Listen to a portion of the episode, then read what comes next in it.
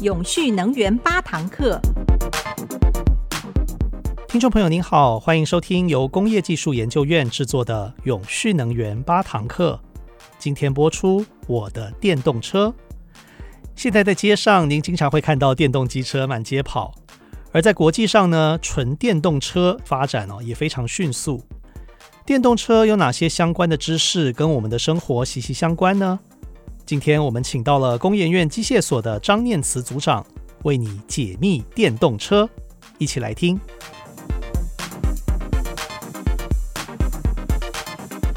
随着我们的各国的油耗法规的加严，因为温室气体排放的严重性以及气候暖化的造成了很多的气候的变迁，所以各国都采取了比较严格的污染排放的标准。因此，车辆也随着进步，包括原来的油电混合车，就是除了燃油以外，把高效率点都由马达来执行，这种叫燃油混合车。后来因为电动车的发展，慢慢有插电混合车。就是说，它平常可以前面的部分用纯电动的方式来进行，到后面在不足的时候，再由汽油来带动发电机的，叫做插电式混合车。可是呢，到目前为止最红的就是特斯拉，它的纯电动车。那由于电池的进步性也很快，因此电动车的里程也大量的进步以后，它的里程数也可以达到这个相关的要求。因此，现在国际上来说，电动车、纯电动车的发展是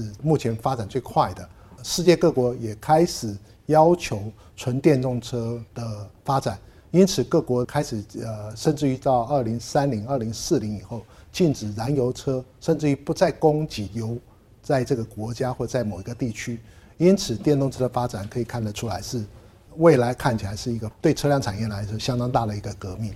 哦，我们知道电动机车现在比较红的有换电式的啊，像 Gogoro，那也有充电式的这两种形态。那换电式的形态呢，它要投资比较大的资本在电池的储存上，觉得也就是说每一部车子它必须要甚至加倍来准备电池这样。那对汽车厂来说是一个非常大的投资。呃，也因此在电动机车它的度数比较少，所以它的投资还可以接受。到电动汽车，它整个车子的电池量是非常大的，几乎占掉它车价的成本的，比如说二十五趴到三十趴，甚至于到四十趴都有可能。如果汽车厂还要进行换电的方式的话，这样的话对汽车厂的投资是非常大的。所以我们看到全世界的汽车厂几乎没有人采用换电式的方式，那直接用充电的方式，再加上充电桩现在的大功率的充电桩，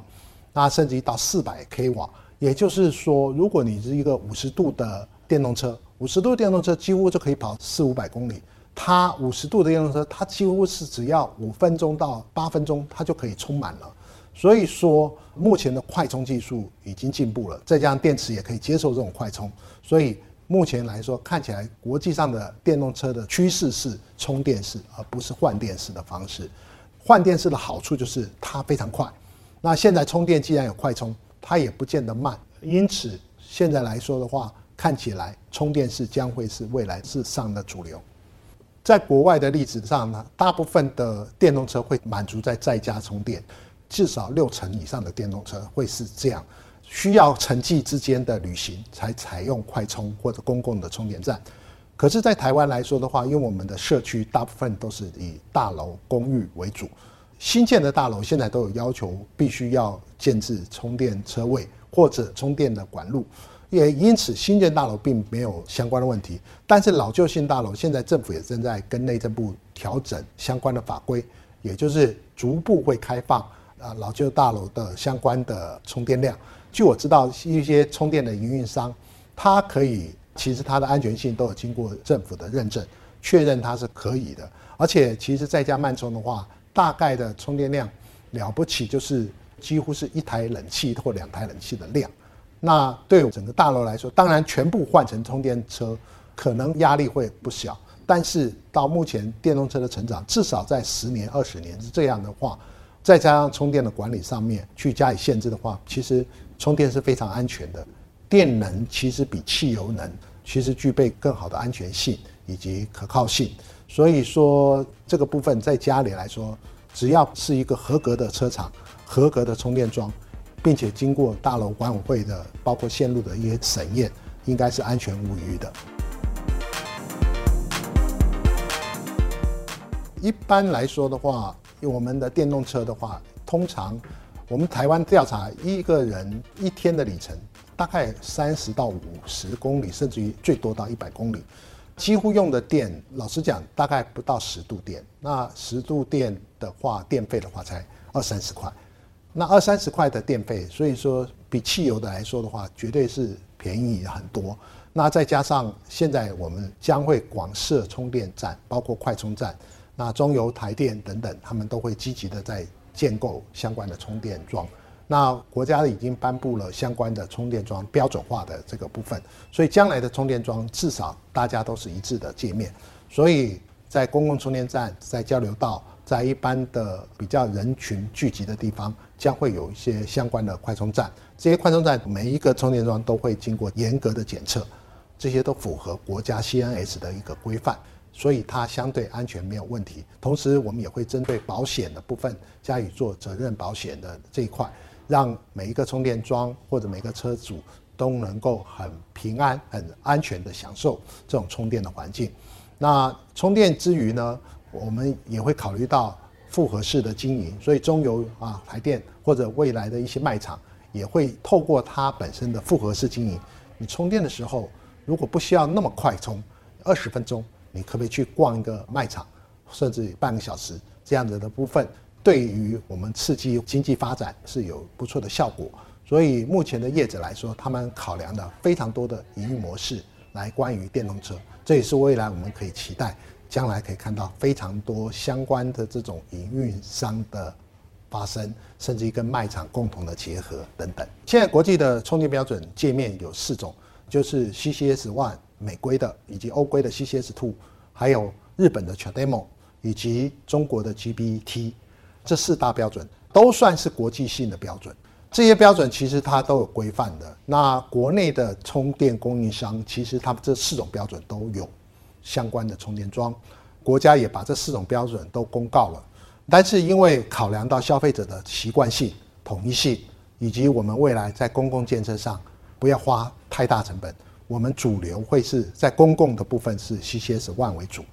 那 CCS One 是比较符合台湾的电力规范以及相关的规格，以及我们旧有的交流充电站都可以使用。所以 CCS One 在国际来说，我们经过充电联盟的充分讨论，那国际车厂将来在进口来说的话，主流会是以 CCS One 为主。那我们也不排斥另外的，所以我们叫一加 N 的方式。就是一一定要满足 CCS One 在公有的地方，那至于一个桩可能留两个枪，那第二个枪你要 CCS Two 也可以啊，这就看怎么样来满足，到底是谁为大，或者日本的 CHAdeMO 等等都可能可以，但是公共的部分主流还是 CCS One。那至于我们的车厂，台湾的车厂，包括一些最近有一些新创的车厂，准备要进军国际的话。它也是没有问题的，因为对我们来说 cc one、cc Two，它在通讯界面上是一致的，只是他们在电流、电压上要做一些某些部分的界面上的一个界定跟调整跟验证。那对我们来说，台湾的充电桩厂、营运商、车厂来说都算是非常熟悉，所以出口来说也没有会造成什么不良的影响。因此，我们现在在汽车界，还有在大理的将来的商用车、巴士等等。都会在公有的部分都优先以 CCS One 为主流的充电界面。那至于其他的部分，我们是开放的态度，看市场如何竞争，这样子让各国的车厂要进来的时候，它比较有一个依循的方式来进行相关的发展。那我们也乐见台湾的电动汽车将会是一个很蓬勃发展的部分。那政府也会大规模的投入相关公共的建设，让我们的电动车。在充电上面没有很大的疑虑。现在消费者最大的疑虑就是车子跑出去没电了怎么办？那未来国家将会广为建设这样的部分，也会结合很多商业，刚刚我讲的很多卖场、很多加油站改成充电站这个方式来进行多方面的一个发展。那所以未来来说，我觉得电动车的前景对消费者来说方便、省钱、安全。那对车厂来说，它没有污染。那我们有个很清新的空气，那对政府来说，它这个电力甚至于还可以做电池上面的一个安排。所以当尖峰离峰的时候，其实电动车可以当做一个缓冲的水库的一个角色。这当然在等电动车很多量的时候，就会发展出微土机就是如何电动车来当一个小型的一个储能系统，来协助电力公司的一个调度，都是未来可以发展的一些商机。所以我们乐见未来电动车会有很蓬勃的发展。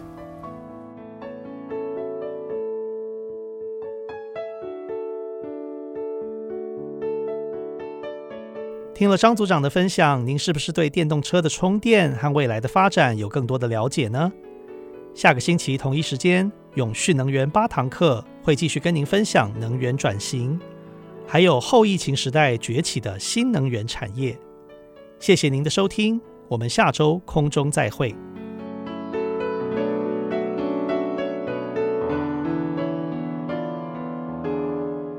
开启绿能生活新想象，工业技术研究院关注绿能，为永续发电尽心力。